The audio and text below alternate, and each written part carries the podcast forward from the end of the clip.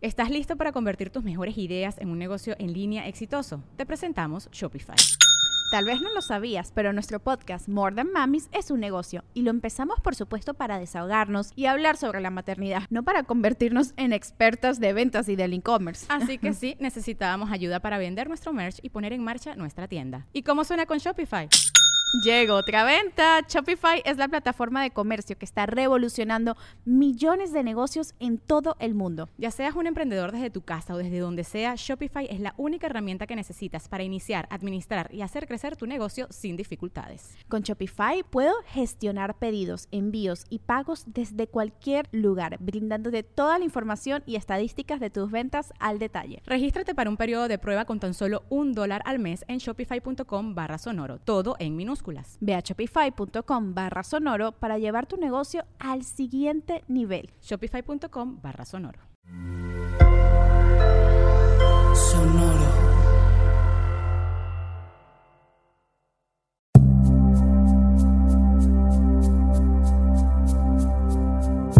La fascinación por la cultura ha sido el eje de la vida de Gina. Cuando era pequeña, su madre le leía el Popol Vuh y siempre quiso visitar la isla de Pascua. Creció en la Ciudad de México buscando espacios, tanto físicos como sonoros, para difundir el arte en todas sus expresiones. En apariencia, esta mujer tiene una vida muy completa. Es madre, esposa, amiga, escritora, locutora. Pero aún así, a veces, no puede evitar llorar ante lo abrumadora que puede ser la existencia. Su hijo le dice que hay muchos tipos de lágrimas y que llorar de felicidad es como bailar con el sol. También hablamos sobre la escena de la fiesta en el viejo Distrito Federal, lo importante que es cuidar tu energía y cuando el universo le confirmó su embarazo a través de una ballena. Este es el viaje de Gina Jaramillo. Sonoro presenta El viaje con Alexis de Anda.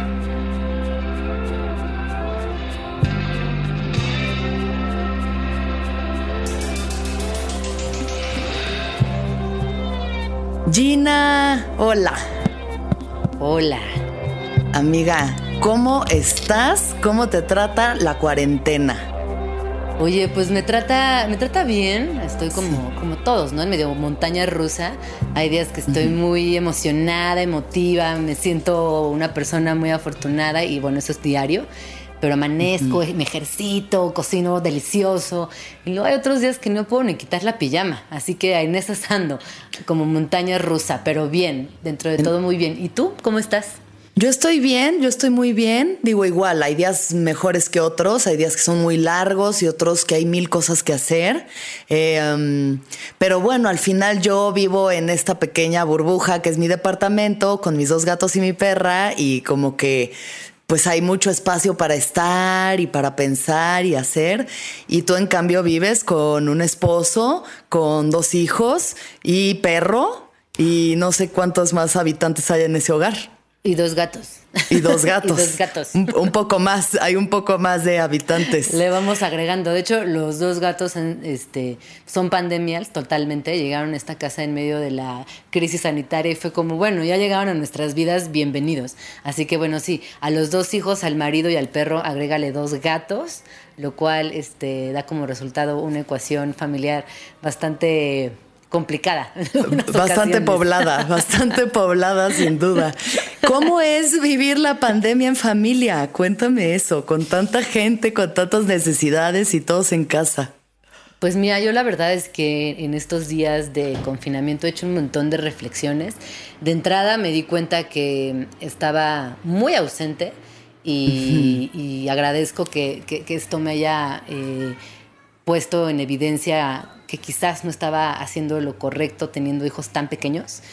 Eh, yo soy una persona que trabaja como bestia, es como mi, mi, forma de ser y, me encanta trabajar y equilibrar la maternidad con el trabajo sí que a veces es, es, complejo, es complejo sobre todo porque en los trabajos no, pues no les importa si tienes bebés o no. Y entonces me di cuenta que eso, ¿no? De, de primera instancia que, que me hacía falta estar más en contacto con mis hijos, aunque suene absurdo, los he conocido desde otro lugar, he descubierto un montón de cosas de su personalidad que, que no tenía tan claras, lo cual yo le agradezco al, a la pandemia infinitamente. ¿Y cómo es? Pues es un reto, o sea, es muy divertido, o sea, por un lado es Sí. divertidísimo, que dices, ya, no puede ser, o sea, estoy en un momento donde la edad de mis hijos es preciosa, entonces resulta muy divertido. Pero ¿Cuántos años es tienen? un reto, tienen cuatro y seis años. Ay, qué chido. Sí, debe Sí. estar muy divertido. Entonces está muy chido porque pues todo el día suceden cosas increíbles. Eh, y bueno, a la par hemos desarrollado una vida virtual muy compleja, muy exigente. Claro. Entonces pues ahí me termino dividiendo otra vez, pero pues en la sala. Entonces lo cual a mí me encanta. Sí, estoy muy ¿Están, están tomando clases en línea los niños? Soy un fracaso, güey. O sea, soy mejor mamá que docente. O sea, ya eso es- en un principio estaba muy estresada. Y luego las mamás en el chat este, me preguntaban como, oye, la única tarea que falta es la de tu hija. Y yo de que no, de verdad, la única. O sea, de 28 Fracasando niños, la única. De que no salí de la escuela para esto, para regresar Entonces, aquí. No, ha sido como un- al principio era muy estresante y ahorita ya me relajé y ahí va. No, no te diría que va bien porque la verdad Va. Claro. Que ya es ganancia. No se puede exigir ahorita que las cosas Ah. vayan al 100, ¿no? Hacemos lo que podemos con lo que tenemos. No, y además, este, también yo me pongo en, lo- en los pequeños pies de, de mis hijos. Sí. Y güey, o sea, la vida les cambió de un momento a otro, al igual que nosotros, su rutina, Sí. los compañeros, la escuela, no ver a los abuelos, no bajar al parque y encima de eso exigirles este, que hagan a la perfección la tarea. A mí me Claro. parece que hoy a las infancias también hay que involucrarlos en, en otros sentidos, en la tarea de la vida. Este, enseñarles a ser tolerantes, eh, enseñarles a que hay momentos en la vida como este, en que hay que cambiar por completo lo que conocían. Así que bueno, pues en esa, en esa misión me encuentro, creo que hacia allá estamos caminando y nos ha ido bien, o por lo menos nos estamos divirtiendo. Qué chido. ¿Y cómo lo están asimilando ellos? ¿Cómo, cómo los ves? Pues mira, igual que, que nosotros, o sea, hay días que están muy contentos, que se la pasan jugando, que son los mejores hermanos del mundo, y hay días en que, en que no, simplemente no conectan, que se desesperan, que quieren bajar al parque, que, Claro. que este, exigen una pijamada en casa de los abuelos. Entonces ahí es también negociar, explicar, y ha sido muy cíclico. Yo creo que este, ahorita ya observando a la distancia son ciclos, ¿no? Donde están hasta arriba y chingón, y luego va bajando, y luego llegan a un punto súper, súper este, de inquietud absoluta, travesuras, este, como que no se hallan, y luego otra vez para arriba. Así que bueno, yo hoy pensaría que ahí andamos como en, en eso, igual que los adultos, arriba y abajo, pues son días buenos y malos. Ajá. Bueno, qué chido que, que va todo bien y que están llevando armonía en el hogar. Eh, pero bueno, ya que pasamos esta pregunta obligatoria de la cuarentena, ahora sí vamos a lo que nos toca. Gina, yo quiero saber lo primero, es qué es lo que te gustaba hacer a ti cuando tenías como 6, 7 años de edad. Órale, wow, qué linda pregunta. Mm. Este, pues mira, a los seis años yo todavía era hija única. Entonces, uno de mis grandes deseos era tener un hermano, el cual llegó cuando yo cumplí siete. Y sí me acuerdo que en esa época yo estaba, por ejemplo, traumada con los patines, o sea, me fascinaba patinar, y con los Cabbage Patch, que era prácticamente el único juguete que me hacía feliz. Eh, mi familia es de Chiapas, entonces íbamos todo el tiempo a, a Comitán y pasé gran parte de mi infancia en, en la naturaleza, en las cascadas, en el bosque, en una vida de, de donde mis abuelos tuvieron un papel importante de formación, de acompañamiento y de presencia. Entonces yo pensando como en ese periodo específico de mi vida, te diría patinar muchísimo, Cabbage Patch a full y, y abuelos, ¿no? En Chiapas. Eso, eso es como lo que me acuerdo. En eso Qué pensaría. bonito. Y ya que llegó tu deseo más anhelado, tu hermano, ¿cómo fue esa relación? No, pues hasta la fecha es lo máximo. O sea, Ajá. yo no me imagino mi vida sin un hermano. Eh, a mí mi mamá nos, no, siempre nos decía una historia muy bonita que yo se la, que la digo a mis hijos. Y es como, los hermanos es el lugar más seguro que tienes, porque imagínate que el más grande secreto en la vida lo tienen solo ustedes dos. Estuvieron adentro de- del vientre de tu madre y tienen ahí, ¿no? Como esa, esa conexión primigenia bien linda. Mi hermano es mi mejor amigo, es mi máximo, nos la pasamos de pelos. Le llevo siete años y sin embargo, a pesar de esa diferencia de edad, te diría que somos muy, muy, muy cercanos, tenemos gustos parecidos, en numerosas ocasiones viajamos, nos fuimos de fiesta. Obviamente él creció muy rápido, o sea, como que yo lo hice crecer muy rápido. Claro. Eh, me lo llevaba de fiesta cuando no era momento, le hablaba de temas que no eran sus temas, cuando ya a mí ya me interesaba algo. Este, pues todas mis amigas era como, ay, Ramoncito, ¿no? Como este, siempre ahí rodeado de gente de mi edad y, muy chido. Pues yo también con sus amigos, este, pareciera que no, pero logramos una fraternidad muy chida entre todos y compartimos este, muchas cosas y, y sobre todo esa diferencia pequeña de edad sí nos permitía como siempre compartir cosas que a mí me gustaban que él no entendía, que no conocía mi música, sus caricaturas, y así fuimos creciendo en un intercambio de ideas y de gustos que sí nos mimetizó bastante, o sea, te digo, nos parecemos un montón en todo, pero es muy chido, la verdad que ha sido increíble. Eso está muy hermoso, porque luego pasa, por ejemplo, yo con mi hermana, a pesar de que sí tenemos un vínculo sagrado y especial, siento que ella resintió mucho tener que haber sido la que abría las puertas, como que ella le tocó difícil y para mí ya todo era mucho más fácil, porque pues todos los regaños, los límites, los castigos ya los había tenido que pasar. Entonces, bueno, hubo un rato ahí que igual en la adolescencia que uno es medio insoportable, también como que ella le, le, pues sí le cagaba eso, se le hacía muy injusto que ella le tocaba como, como la mano duro, dura cuando a mí era así de que, ay, si tú ya veías lo que quieras, eres libre.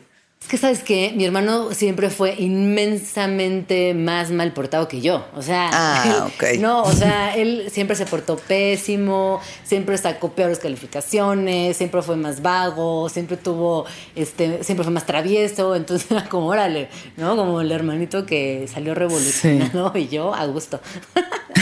sí, no, y luego también, como éramos tan cómplices, este, me acuerdo que mi mamá me decía, no, es que ahora sí voy a hablar con tu hermano y necesito que tú estés presente es como, ma, pero pues yo también lo hice, no te preocupes, todo bien. ¿no? Entonces, sí, y bueno, también tú eras hermana, ¿no? Nosotros somos este, este hombre y mujer y no quiero hablar de género, no que el género diga algo, pero sí que hay algo por ahí que, Totalmente. que prevaleció sobre todo desde la mirada de los papás, ¿no? Como ahí ayudó, ayudó en muchos sentidos. Este y también cuando llegó el momento de la separación, cuando yo me fui a vivir sola, a mis 23, 24 años, él tuvo ese momento como de hijito que también le cayó muy bien. Así que creo que cada quien tuvo su, su espacio, ¿no? Y lo tiene todavía. Oye, ¿a ti te criaron bajo alguna religión? Bueno, mi mamá es católica, eh, practicante. Mi papá es católico bastante ausente, pero yo soy agnóstica por completo. O sea, tú te sí te defines como agnóstica en cuanto a no, no, ni niegas ni confirmas, pero crees. ¿En qué crees? Pero respeto mucho. Sí. Eh, híjole, es una, una pregunta súper complicada. Sí. ¿En qué creo? Pues mira, me lo, me lo he preguntado varias veces. Este creo en la fe, o sea, en el acto de fe como tal. Me parece algo muy profundo, me parece absolutamente reconfortante mm. eh, el acto de fe. Yo cuando, cuando, cuando, me encuentro en estos momentos muy oscuros, eh, hablo conmigo misma y me, y me encomiendo al universo. O sea, al universo le hablo eh, y ahí es donde encuentro también muchas respuestas. Pero más que, que, en la praxis es un acto de fe. Más que no te diría en una deidad, no te diría en una religión, no te diría en una corriente, simplemente en un acto de fe. Creo que Qué ahí, hermoso. ahí me encuentro, sí. Qué bonito. Y entonces para ti, digamos, en tu desarrollo, en tu crecimiento, como que estas premisas, estas creencias de la fe católica, porque pues yo también fui criada igual, con un papá que pues sí era, pero medio le valía, y una mamá así que hasta la fecha sigue yendo a misa todos los domingos, pues uno, una crece como con ciertas creencias, ¿no? Que poco a poco empiezas a salir de estas estos corrales, como estas cárceles mentales y te vas dando cuenta de que pues la historia no es como te la contaron, pero para ti eso causó alguna vez un conflicto, nunca lo creíste. No, eh, por supuesto que lo creí, sobre todo en, al igual que tú cuando era chiquita y que íbamos a misa o que teníamos este algún velorio y cuando te inculcan la religión como un sostén emocional o como un sostén incluso hasta te diría ideológico, es difícil entender cuando creces y dejas de creer por completo eh, en, que, en que alguna vez estuviste ahí. Pero para mí fue muy rápido. ¿eh? Yo creo que a los 12, 13, eh, tuve una plática con mis papás de, oigan, ya no quiero ir nunca a la iglesia porque no, no creo, no creo. Simplemente no creo, me conflictúa mucho que un señor este, llamado sacerdote que no conozco este, venga y me diga por dónde ir, ¿no? La palabra de Dios tal y cual él la, la, la propone, este, pues simplemente a mí no me sugiere nada. Y me acuerdo que mis papás fueron muy respetuosos, me dijeron, bueno, va, explora el mundo con libertad, este, busca la- lo que a ti te, te haga feliz.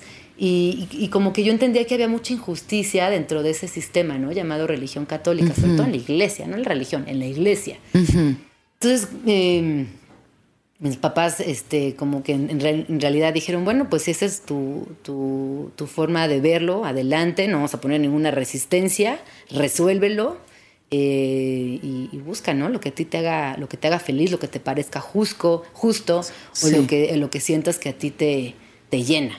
Qué Y así fue, ¿no? Como dejé de pronto de, de estar ahí, eh, en, en ese grupo que por años, el, que- al que por años pertenecí, familiarmente, socialmente, y, y listo. Sí, qué bueno. También eso es como súper valioso cuando se le da a uno la libertad de ser, ¿no? Sí, no, no, no tener claro. que seguir un dogma porque pues así ha sido siempre y como decir, ve y busca lo que a ti te, te convenga. Sí, por supuesto. No, ser, ser siempre quien quiera ser, ¿no? Pues de eso se trata la vida. Totalmente. Yo hay una cosa que me acuerdo mucho que tú me contaste una vez y es que tu mamá, antes de salir de tu casa, te hacía como una especie de, como una burbuja, como un campo energético alrededor y te decía, cuida tu energía.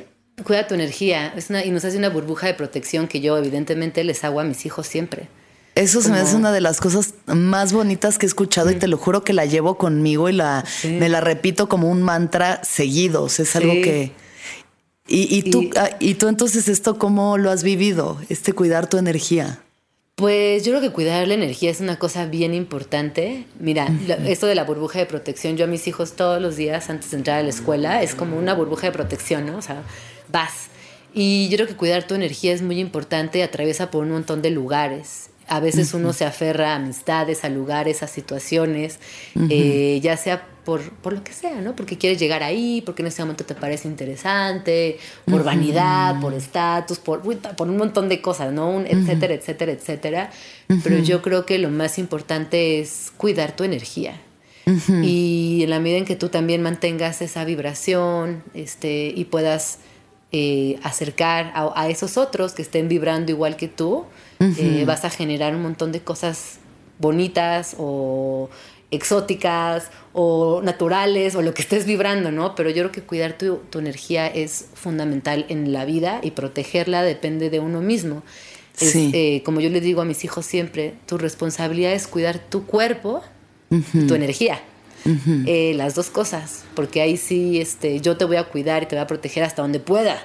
Claro. Pero llegará un momento en que la única que puede cuidar tu energía y tu cuerpo, pues eres tú.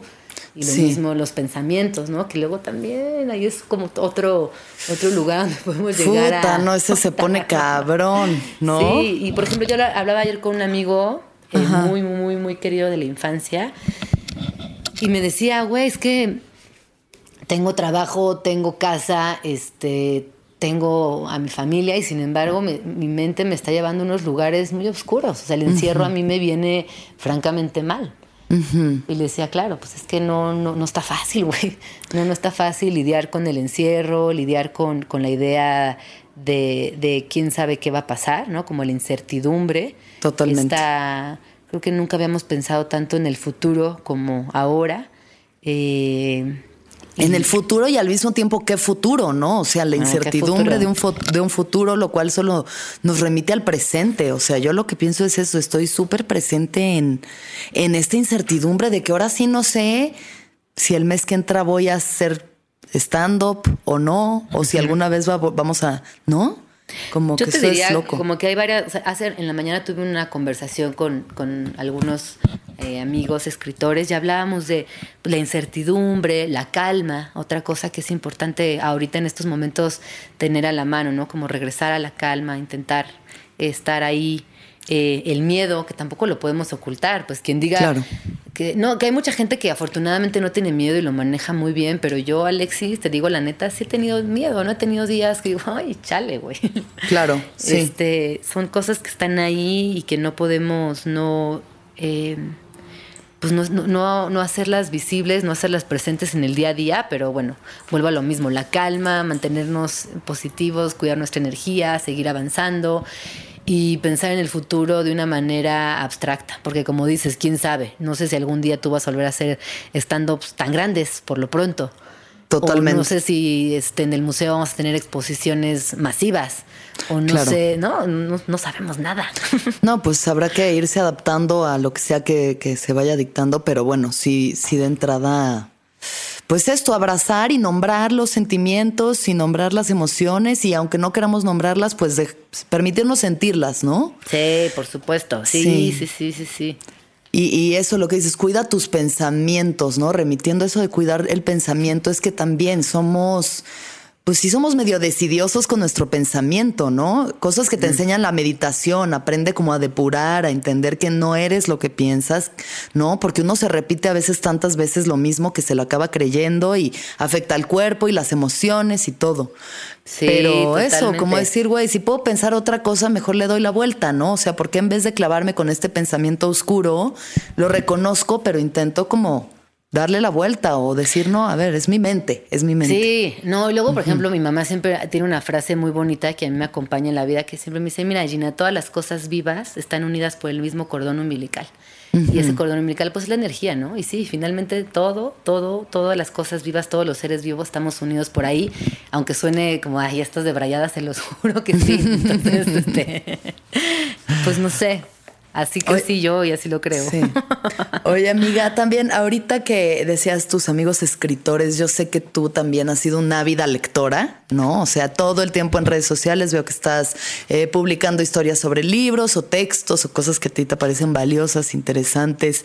Entonces, ¿siempre has leído? ¿Toda tu vida te ha Sí. gustado leer? Mira, hablando de la infancia, justamente, ahorita que me preguntaste de, mi- de mi edad, otro recuerdo que se me vino a la cabeza fue a mi papá, mi papá es médico y llegaba siempre muy cansado y me imagino haciendo cuentas que en esa época estaba haciendo la especialidad, por lo cual llegaba triplemente madreado. Y yo me acuerdo de él sentado, digo acostado, en un sillón mega ochentero como color beige, con flores, este, en esas unas tonalidades cafecitas, ocres, Sí, sí, que me sí. parecía además precioso y ahorita ya que lo pienso no Dices. "Ay, cabrón, Este, sí. y yo me acuerdo siempre de mi papá, güey, acostado en ese sillón llegando de chambear con un vaso grande de, de hielos con agua mineral. Mi papá es un ávido lector de ciencia ficción, es un, es un lector voraz. Y mi mamá lo mismo, mi mamá también lee un montón. Entonces yo creo que ahí tengo una herencia, pues de verlos, ¿no? Como de verlos y de siempre tener a la mano libros. En casa siempre hubo muchos libros.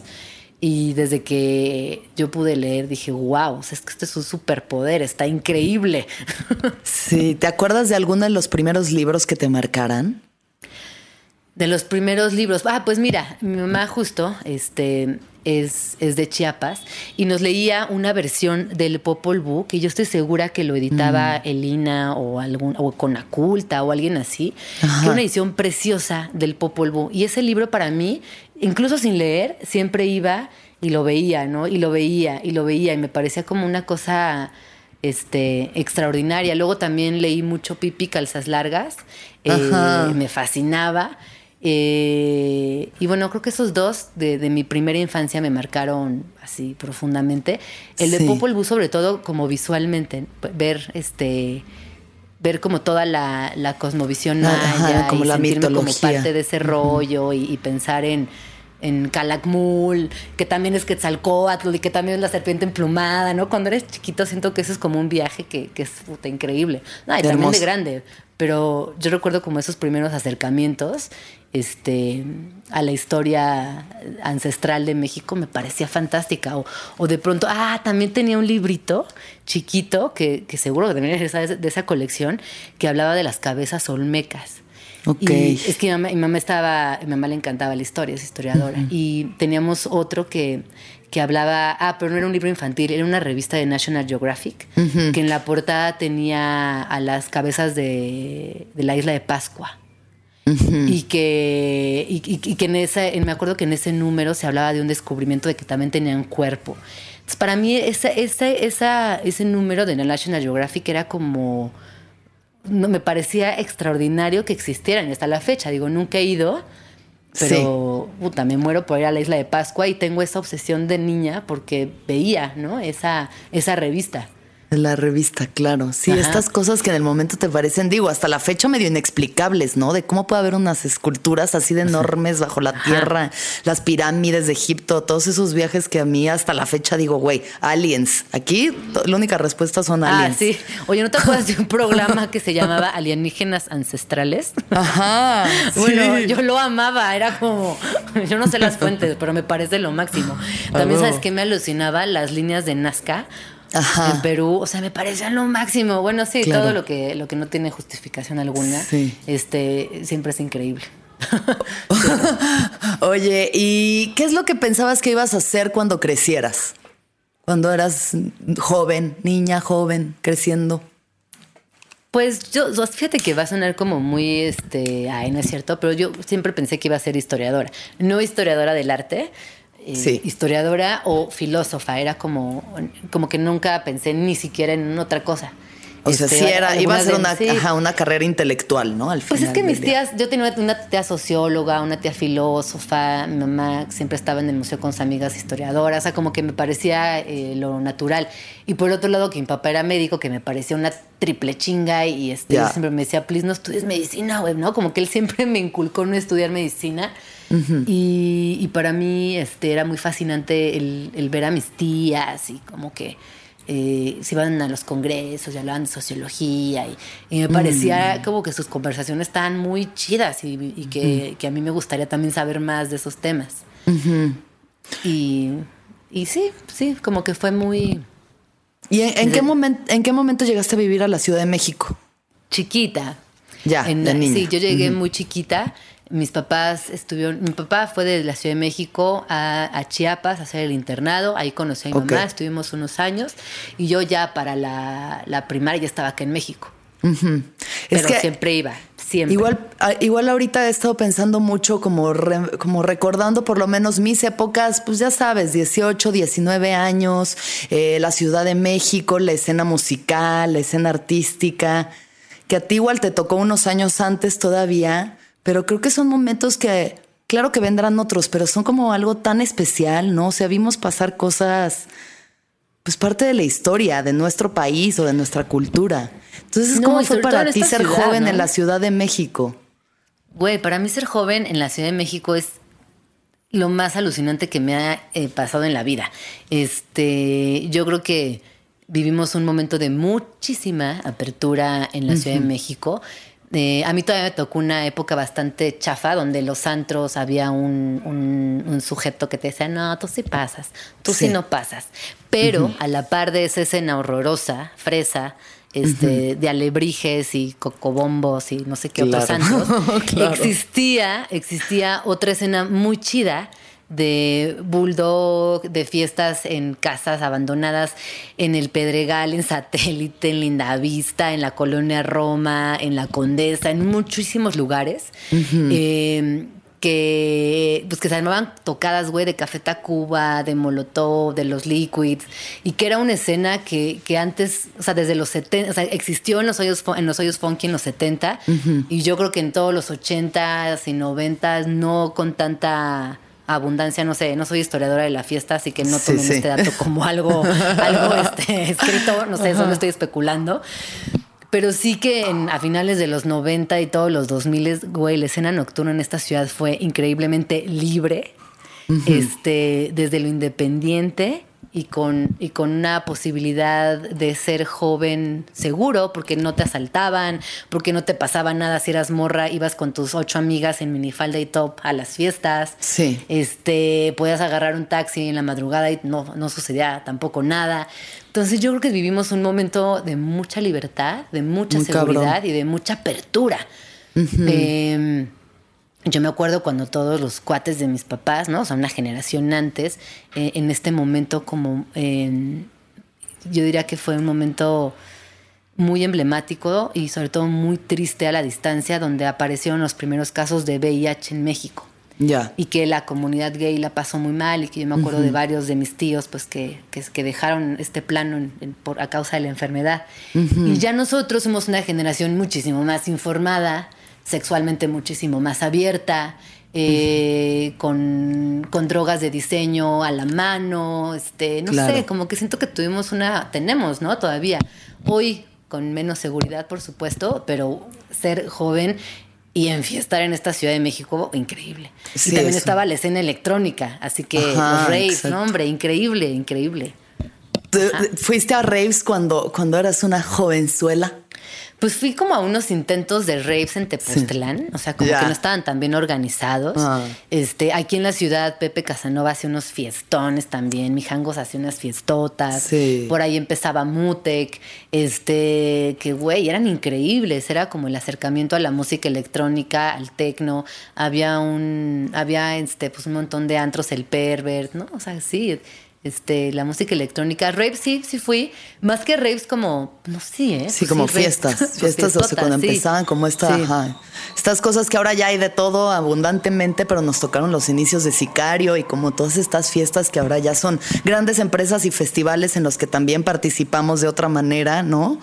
Pero, pero pues nos han marcado, también creo que nos han marcado en la, en la forma en la que nosotros nos acercamos al mundo y, y a la cultura, ¿no? Que al final esa es como una de tus misiones de vida, es eso, la difusión de la cultura.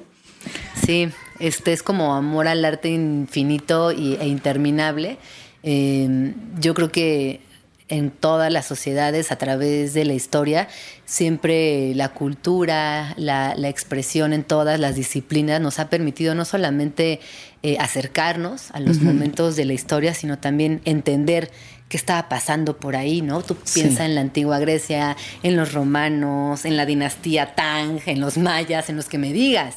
Y siempre, este, pues la historia, ¿no? Hace poco, ayer justo, en Instagram empecé a seguir unas cuentas de los años 80 y de los 90. Y decía, wow, o sea, apenas pasaron 30 años y ya es otro güey. nuestro mundo, otra Muy nuestra cabrón. estética, ¿no? Este, lo- los temas que nos interesan, cómo, cómo nos vinculamos entre nosotros, cómo han cambiado también las relaciones humanas.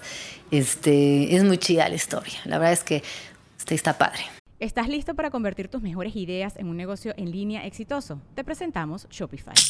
Tal vez no lo sabías, pero nuestro podcast More Than Mamis es un negocio y lo empezamos por supuesto para desahogarnos y hablar sobre la maternidad, no para convertirnos en expertas de ventas y del e-commerce. Así que sí, necesitábamos ayuda para vender nuestro merch y poner en marcha nuestra tienda. ¿Y cómo suena con Shopify?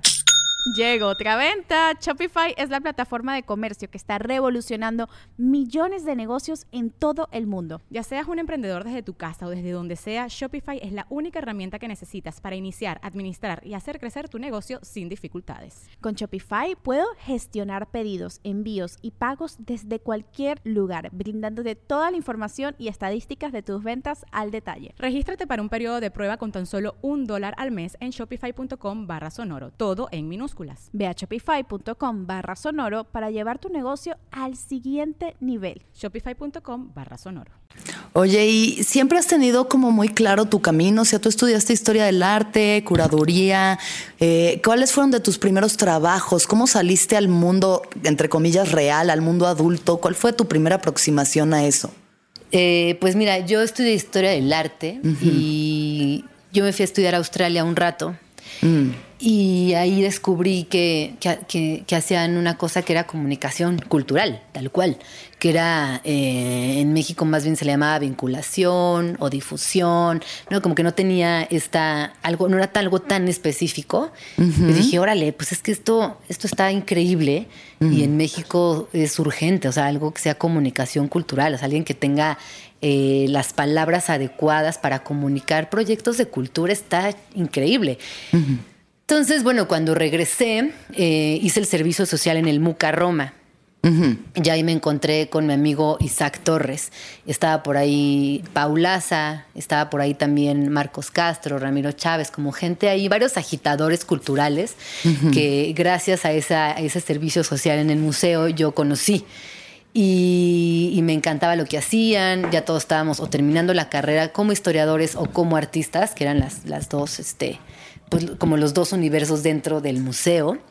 Y yo les dije, ah, y, para, y en, esa, en esa época, bueno, yo, yo empecé a hacer locución a los 15 años. Ok. Y, entonces yo para ese momento ya tenía una, una columna en, en Ibero, en Ibero 99 ah, eh, desde, desde, hace muchísimo. Sí, desde hace muchísimo. Entonces fue como decir, ah, pues oye, está padre porque pues ahí puedo justo generar esto que siempre he estado buscando, porque yo soy historiadora del arte y si tengo un canal donde comunicar con las palabras correctas de manera precisa los proyectos artísticos, pues va a ser eh, muy bueno para todos, porque lo que terminaba sucediendo es que hacíamos nuestras expos y siempre íbamos los mismos, ¿no? Los cuates, los, los familiares y uno que otro curioso.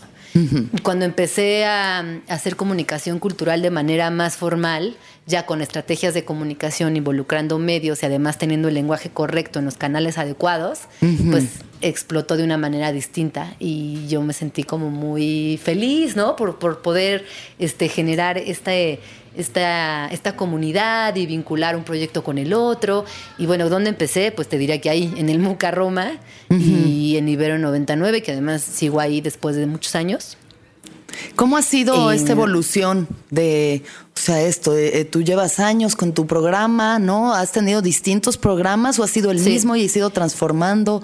¿Cómo ha sido? sí, pues he tenido distintos programas, estuve eh, primero eh, con una columna con esa mi Pau, luego estuve con un programa que se llamaba Color Room un rato, después estuve eh, en un par de programas más, en algún momento tuve programa diario, ahora estoy solamente los viernes, o sea, como que ha ido también variando dependiendo del momento por el que atraviesa la estación y por supuesto mi, mi vida este, laboral y personal. Claro. Y yo, bueno, tuve, una, tuve dos galerías y un, espacio de promoción y gestión cultural, entonces también ahí se generaron varias cosas chidas. Eh, después me, vi como, me, sentí un poco cansada de no poder, eh, sobre todo cansada de, estar como siempre buscando el recurso para que salga la expo y no como, como en, esa, en esa movida tan, tan intensa y tan agitada. Sí. Y ya, ya me enfrasqué en esto, güey, porque estoy hablando ahora de esto. Se me fue la onda. En esto, pues nada, estamos viendo, o sea, lo que mi pregunta era cómo has visto como la evolución específicamente en los medios de comunicación, ¿no? O sea, en, en la radio, la forma de comunicar ha cambiado de cuando empezaste a hacer locución ahora. Sí, yo creo que sobre todo ha cambiado la audiencia. Eh, finalmente, este nosotros, desde, desde la generación de contenidos, eh, eh, buscamos, y hablo de, un sector de gente grande, ¿no? Uriel Baisel, estaba por ahí Agustín, estaba por ahí David, la misma Pau, o sea, un montón de gente. Eh, Sopitas, Risco, pues todos, muchos que estuvimos en la Ibero, en algún momento teníamos el interés común de, representar y de hacer una radio que donde la cultura tuviera mucha mucha presencia y mucho peso sobre otros contenidos o a la par de los contenidos musicales. Eh, y ahí se formó una generación que hoy consume muchísima cultura y van a las exposiciones y compran diseño nacional y apoyan proyectos de diseño inmobiliario y buscan todo el tiempo tener una opción hecha en México, lo cual tiene relativamente poco tiempo. Y yo creo que mucha chamba viene de los medios, no solamente de Ibero, por supuesto, de todos los medios. Y que hoy sí que tenemos una escena creativa importante, grande, bien construida y que además genera lana. O sea, ya hay recursos, muchos recursos moviéndose en la cultura en nuestro país. lo Sí, cual es huevo. increíble. Sí, es increíble verlas, ¿no? Zona, eh, eh, Zona Maco y Material Art Fair y todas estas ferias de arte que ya ahora tenemos una semana entera en la que es una locura. O sea, por lo menos unas cuantas colonias de aquí de la CDMX se vuelve como, ajá, como un movimiento cultural importante y chido y ves tantos artistas distintos que antes igual y no tenían esos espacios y pues ha sido gracias a ellos, pero gracias a gente como tú, ¿no? Que hacen que, que todo esto se expanda. No, y que eso, eso, eso era imagi- inimaginable, ¿no? O sea, Claro. piensa que está la semana del arte y luego tienes una semana donde está Mutec y tienes una semana donde Sí, de diseño. y tienes una semana de diseño y además tienes fiestas como EXT y tienes, o sea, no acabas. Esta ciudad se culturalizó en los últimos 20 años de una manera increíble y la verdad es que ha sido pues chamba de mucha gente, muchos involucrados, pero sobre todo viéndolo a lo lejos y pensando en el ritmo eh, de crecimiento, híjole, pues ha sido muy lindo que germinara tan pronto. A huevo, qué chido. Oye, Gina, em, yo sé que, o sea, yo una cosa que admiro mucho de ti es justo tu vida personal también, ¿sabes? Claro que la profesional, claro que todo lo que haces me parece increíble, pero también creo que eres una de esas mujeres que conozco que tienen como esta vida muy completa. O sea, tienes un marido, ¿no? Que al- por lo que yo veo, por lo menos desde fuera, es como una relación muy chida, muy sana, ¿no? Muy equitativa. ¿En qué momento tú conociste a tu esposo y cómo fue, es- cómo surgió este amor? ¿Tú lo viste y Pues- dijiste, "Es- ese es, ese es el No. hombre de mi vida, ha llegado No. a mí? Fíjate que no. De hecho, este sí tenemos un- una, una- una relación muy, muy linda, eh, muy igual, lo cual este yo creo que te permite también ampliar un montón de cosas, ¿no? A partir de, de la igualdad, este, puedes ejercer un vínculo muchísimo más justo, muchísimo más transparente, este, muy amoroso y también, pues todos los días, ¿no? Hay, hay que echarle ganas porque no está fácil. Claro. Pero ¿cómo lo conocí? Híjole, mira, yo conocí a Lau una noche hace, ¿qué? ¿10 años? Sí, sí, sí, en octubre hace 10 años, eh, porque un cuate en común, Benjamín, trabajaba con él. Él acaba de llegar de Argentina y me dijo, este, bueno, no, en realidad Benjamín le, le presentó a otra amiga nuestra, pero esa amiga nuestra esa noche tenía otro, otro galán, entonces como que se le había juntado el mandado. Ya. Y me dijo, ay, no sabes, me juntó el mandado. Y yo, claro que jodiendo, le dije, ¿cómo que se te juntó el mandado? Pues yo te cuido uno, ¿no? Más. y llegó y, y resultó que era él. Y me cayó increíble, o sea, te lo juro, me cayó poca madre. Esa noche mi amigo Rodrigo Rodavid cumplía 30 años, entonces eh, se preparaba un fiestón de aquellos para celebrar su hermosa vida. Y en la fiesta, pues nos, nos la pasamos increíble, este, nos emborrachamos, bailamos hasta las 6 de la mañana, este, pero ya como a las 3 yo dije, oye, no, como que sí me está gustando este güey, baila increíble, me cae muy bien, es bien listo, además está bien chistoso, ¿no? como que iba avanzando la noche, llegando la madrugada y más me gustaba y mejor me caía. A huevo. Y ya, como a las 9 de la mañana dijimos, bueno, pues ya, ¿no? Ya estuvo, vámonos. y ya, este, al año me casé, al año me embaracé y aquí seguimos. Me acuerdo también que alguna vez me dijiste cuando, cuando supiste que estabas embarazada sin saberlo por una prueba, como que esa parte de la intuición, ¿no? La intuición femenina que te dijo, sí, una historia de unas ballenas. ¿Había Sí. algo de unas ballenas? Sí, sí. totalmente. Sí. Es que la intuición, ¿no? Como ese sexto sentido del cual luego nos olvidamos y que siempre queremos callarlo. Es como Sí. que, ay, sabía que no tenía que agarrar esta chamba, porque la agarré, si sa- lo Sí. sabía. Sí. O conocí a alguien que me propuso algo y siempre tuve una sensación rara y aún así seguí para adelante. Yo creo que este, el sexto sentido es algo que hay que cuidar, aunque suene esto una versión antigua y clásica de la historia. hay que hacerle caso al sexto sentido. Y bueno, total que era un año nuevo en San Agustinillo. Y nos la pasamos tan chingón que me embaracé, o sea, imagínense. así. no, pero como que fue así que, puta. no, como que acabó la fiesta y dije, no puede ser. O sea, me embaracé. En ese momento estaba de moda un anticonceptivo que se llamaba el Nuva Ring, que no sé qué tan actual, qué, qué tan vigente esté ahora. Pero era, obviamente en San Agustín y yo no había el Nuva Ring y bueno, tenía que cambiarmelo en dos días o algo así. Y dije, bueno, pues, o sea, son dos días, ¿qué me va a pasar por dos días? Y bueno, ¿qué me pasó? Que esa noche me embaracé. Y fue como que yo me quedé con un insomnio eterno y le dije al universo, universo, sí, estoy embarazada porque estoy muy segura de que sí, pero necesito que tú me lo, me lo hagas válido, o sea, que tú valides esta idea que hoy tengo. Mándame una señal. Y nosotros habíamos ido eh, durante seis días a buscar ballenas y no las habíamos visto. Y salíamos todas las mañanas en la barquita a buscar las ballenas y no estaban las ballenas. Y no estaban y no estaban y no estaban, así dijimos, ya, o sea, no más, no nos tocará en esta oportunidad, no pasa nada.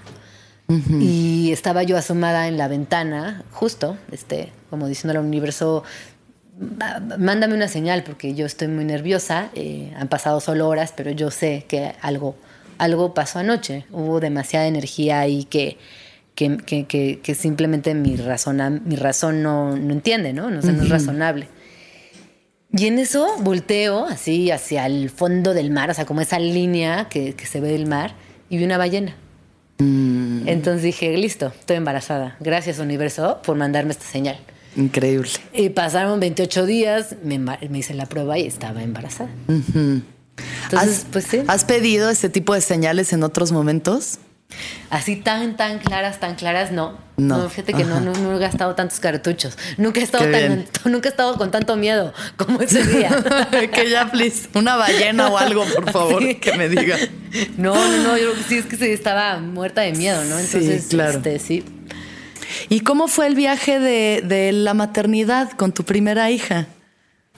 Eh, fíjate que justo hace, hace unos días eh, dije, ay, voy a escribir acerca de eso, ¿no? Como que tengo notas ahí este, aisladas.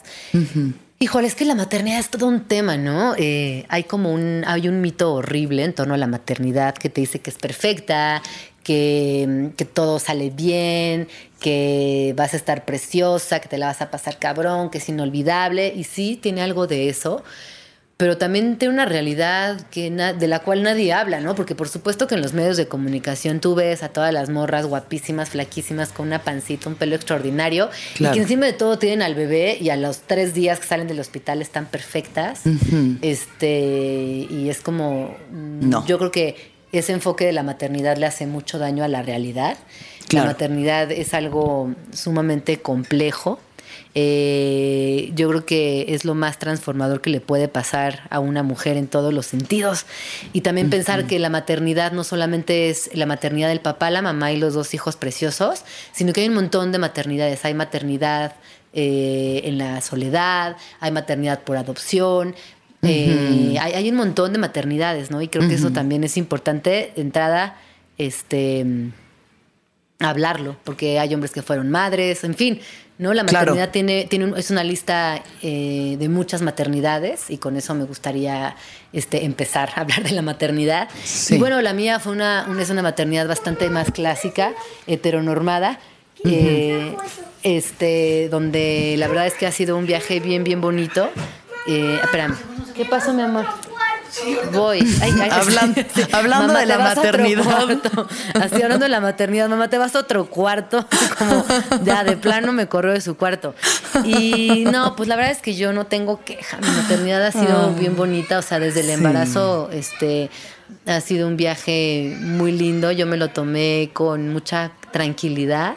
Obviamente con, con los miedos, este naturales del proceso, este, todo el tiempo yendo al doctor con que, ¿no? Como diciendo, híjole, a ver si no me dicen algo malo, y luego ya que, que no, que se supone que todo está bien, viene el miedo al parto, pero ahí es donde entra también una cosa del cuerpo, es una cosa intangible, porque cuando tienes un parto, es literal, ¿no? Hace poco yo, yo ponía en mi Instagram una frase que me gustó mucho del libro de Jasmina Barrera que se llama Línea Negra, donde ella escribió un diario de su, de su, de su embarazo y, y de su maternidad en, en las primeras instancias. Y ella decía, nunca se me había ocurrido pensar en el parto como el momento de una partida, ¿no? Cuando alguien parte de ti.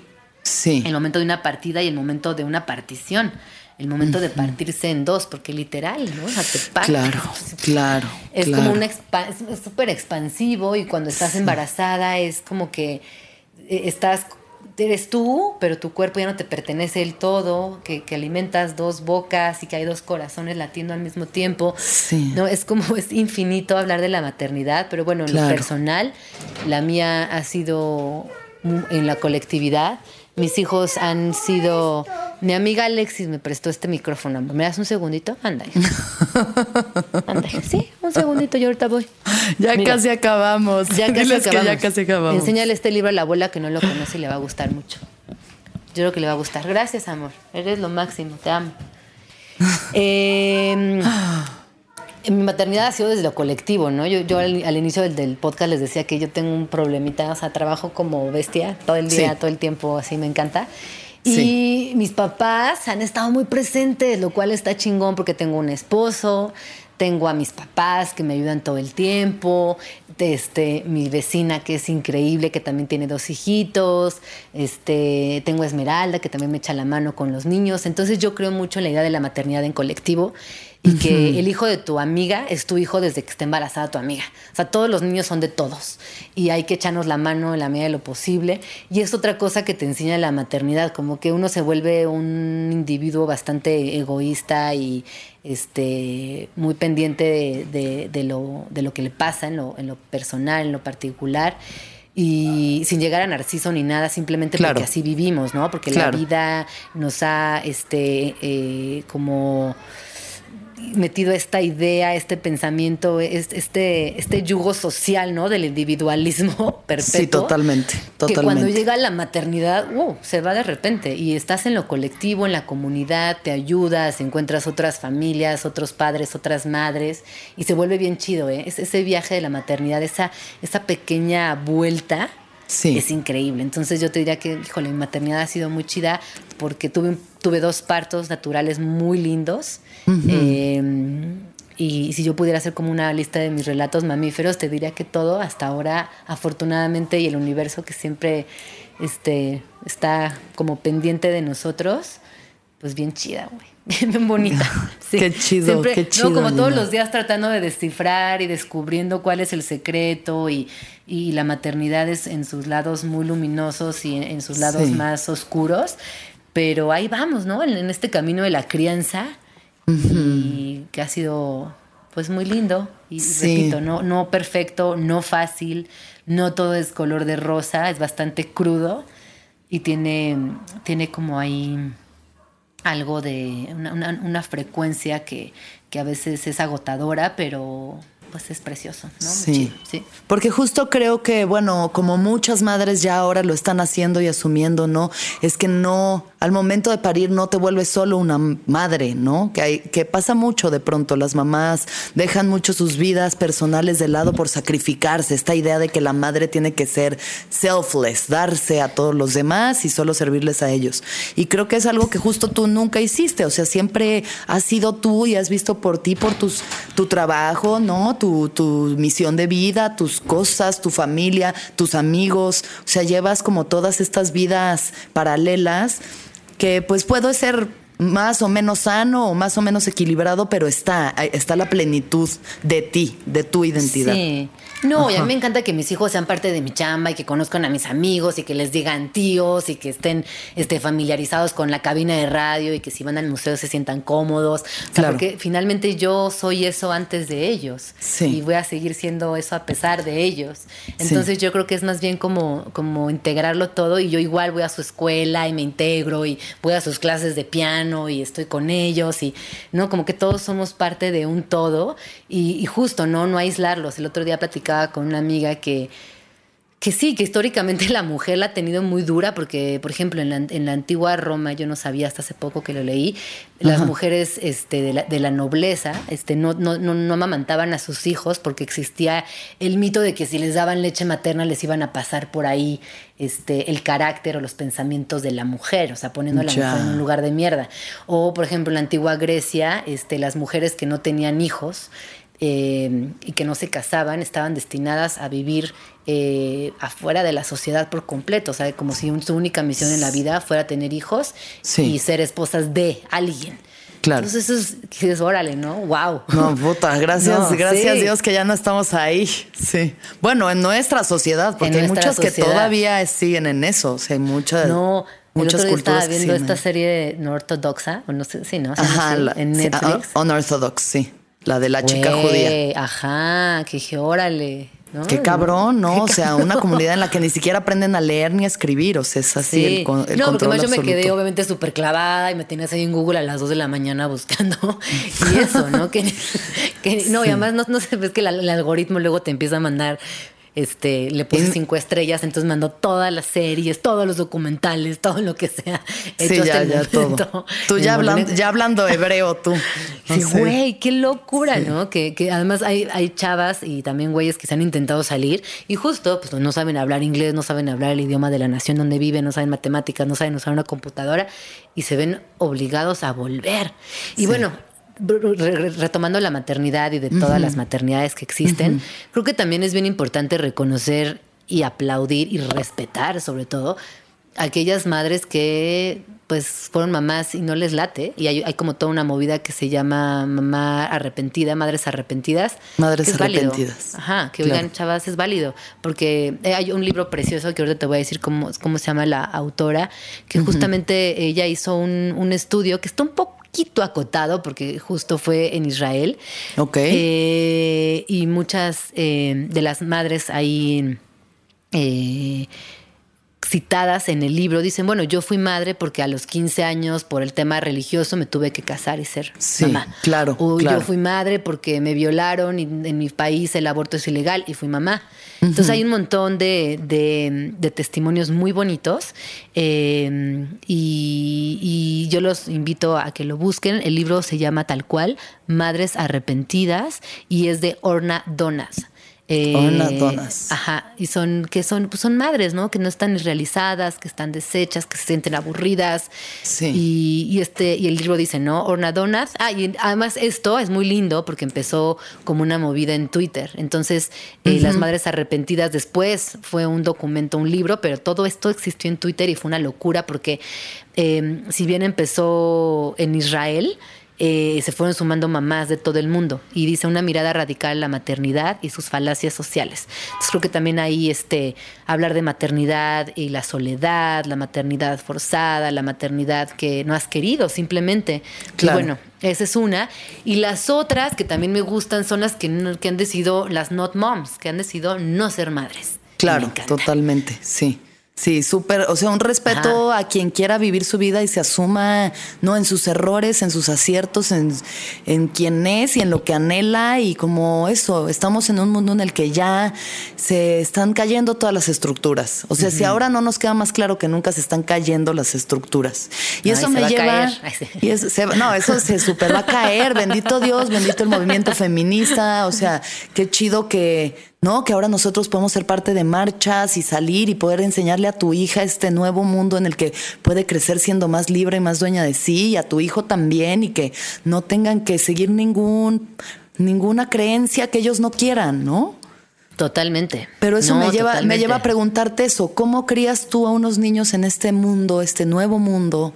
Eh, ¿No? Intentando no imponerles creencias, o sí, o dejándolos ser, o hasta dónde los dejas ser, cómo permites que un niño florezca de su propia identidad. Sí, pues bueno, tiene, algo tiene que aprender de sus padres. Sí, no, y es que es como, eso, eso es como también un tema que da para, para un montón de Para cosas. otro yo podcast, no sé, sí. este, yo no sé cómo, cómo va, qué va a pasar con ellos. Yo estoy muy, muy, este, casada con la idea de, de la libertad absoluta, evidentemente poniendo límites, este, eh, siempre diciéndoles con, con un lugar de congruencia lo que yo considero que está bien o, o que está mal, pero yo creo que, que, que- que por lo menos aquí en esta casa eh, intentamos hacerlo desde cosas muy pequeñas, ¿no? Por ejemplo, mandatos de, de género, pues no. O sea, eso no existe. Pero Sí. ¿cómo, lo, cómo, ¿cómo excluirlo? Bueno, pues decir esto, ¿no? Aquí en esta casa no existe las princesas, el rosita, el azul, los, los guerreros. Aquí todo es parejo y, y dale, ¿no? O sea, como desde, desde entrada, desde de, que de entrada creo que eso es importante, sobre todo en la crianza de un niño y una niña, donde por ser una sociedad latinoamericana, clase media, con un montón de prejuicios, de estereotipos, y porque además, obviamente en un país como, como este, la diferencia entre hombres y mujeres ha sido, eh, híjole, pues muy radical en el resultado de la historia. Entonces, bueno, Clarísimo. desde de aquí, eso, ¿no? Que creo que, que- que predomina esa, esa cosa, en, ese, ese, ese valor en la educación. Híjole, y de lo demás, pues en el día a día, híjole. Pues, Sí, como día, viene, como viene. O sea, como viene, Sí. claro.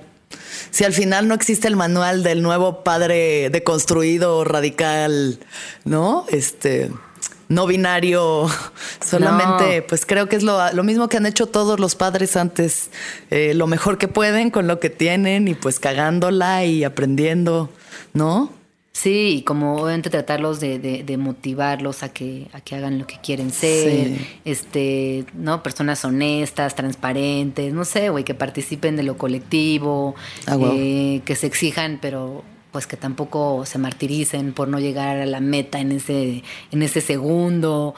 ¿no? Como, como que también eh, esta, estos retos intelectuales, más exigentes, que creo que sí son más exigentes que los que nosotros tuvimos a su edad, pero con menos presión, ¿no? Me parece que hoy las mamás somos menos, este, presionamos menos a los niños.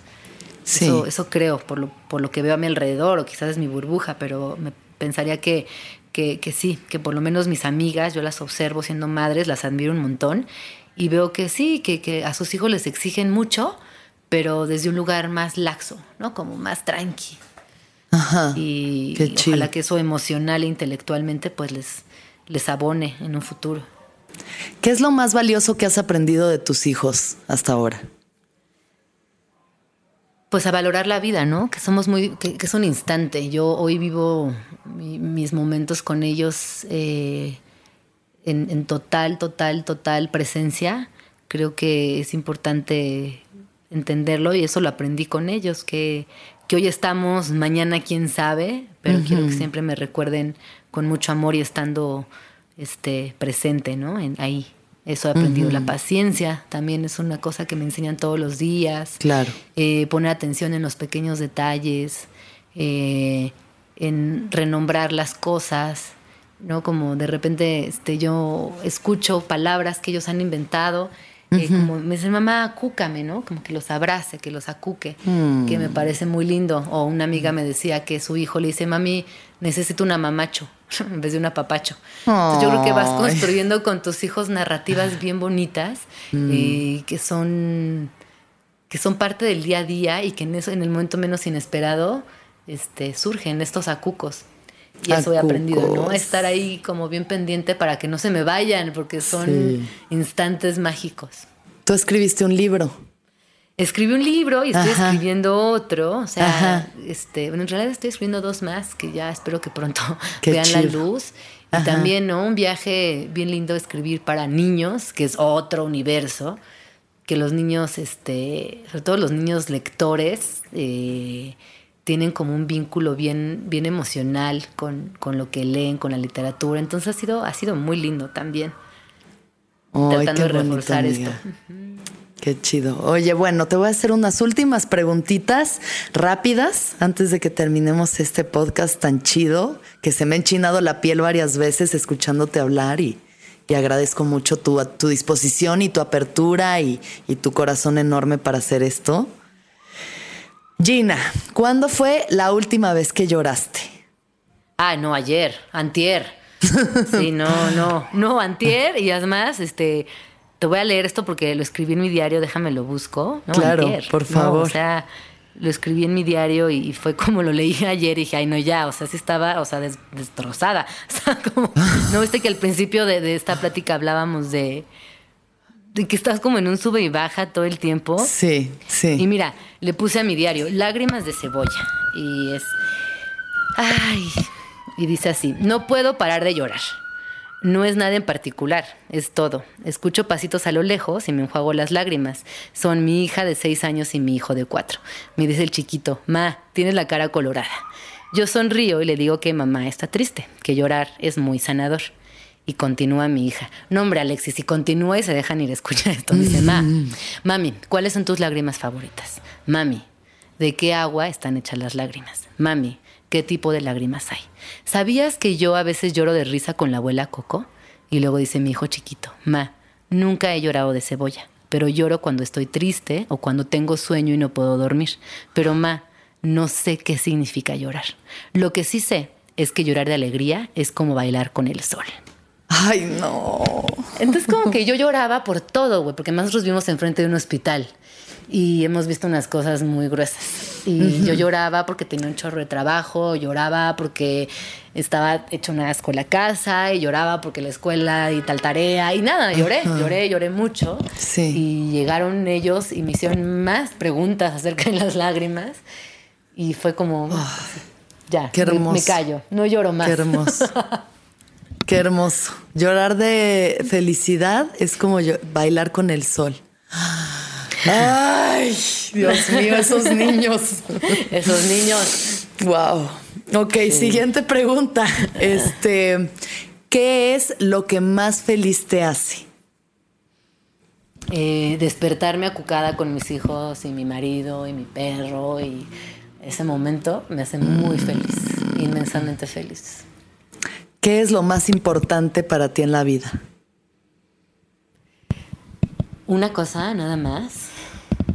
No, pues Una. mi familia. Sí, mi familia. Mi familia familia. extendida, ¿no? Mis papás, mi hermano, mis hijos, mis suegros, mi marido, sí. Tus relaciones. Mis amigos, mi familia, sí. Y finalmente, ¿qué es lo que tú piensas sobre la muerte? que es una ilusión. Yo creo que la muerte es una ilusión, simplemente. Cuando las personas dejan este plano, no nos dejan a nosotros. Y siempre van a existir eh, en nuestro corazón, en nuestras memorias, en nuestras lágrimas, en nuestra existencia. La muerte es una ilusión. Eso creo. O eso me dijo mi mamá. Yo le creo. Sí, yo Sí. también le creo, yo también le creo. Amiga, Sí. muchísimas gracias, te agradezco tanto que nos hayas prestado tu tiempo, tu casa, a tus hijos, tu vida, Sí. para, para hablar un rato y, y es un honor conocerte y qué bueno que existas en este plano y que, que podamos seguir aquí, juntas, creando y comunicándonos. Ay, no, muchas gracias a ti. Qué lindo podcast, qué lindas preguntas. Espero que no se hayan aburrido con los temas de maternidad de, de- de esta No, señora. pues para todas las mamás que nos estén escuchando, que seguro hay varias, seguro Sí, que hay varias. Ay, no, y a todas ellas un reconocimiento inmenso y, y amor absoluto. Que la, mater- la maternidad es un viaje eh, bien lindo, de ida, sin paradas. Y, y sí, también a veces este crudo y, con, y, y con, y complejo, pero chingón. Está increíble. Como la vida misma. Sí, pues es toda muchas una gracias. transformación. Ay, muchas gracias, mi reina. Gracias Gina y gracias a todos por escucharnos hoy. Que todos los seres sean felices, que todos los seres sean felices, que todos los seres sean felices. Gracias. Sonoro presentó El viaje con Alexis de Anda.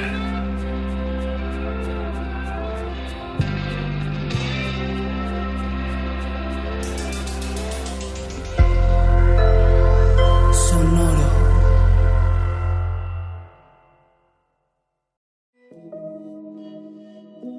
Hola, soy Roxana Castaños, una apasionada de la meditación y de todos los temas que nos llevan a una transformación espiritual, y te invito a escuchar Intención del Día, un podcast de Sonoro para dirigir tu energía hacia un propósito de bienestar.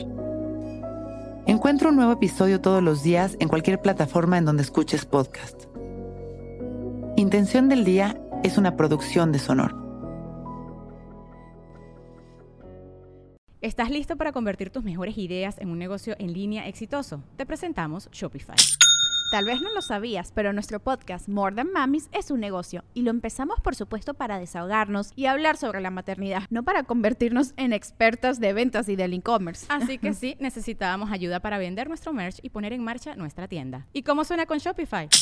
Llegó otra venta. Shopify es la plataforma de comercio que está revolucionando millones de negocios en todo el mundo. Ya seas un emprendedor desde tu casa o desde donde sea, Shopify es la única herramienta que necesitas para iniciar, administrar y hacer crecer tu negocio sin dificultades. Con Shopify puedo gestionar pedidos, envíos y pagos desde cualquier lugar, brindándote toda la información y estadísticas de tus ventas al detalle. Regístrate para un periodo de prueba con tan solo un dólar al mes en shopify.com barra sonoro, todo en Ve a shopify.com barra sonoro para llevar tu negocio al siguiente nivel. Shopify.com barra sonoro.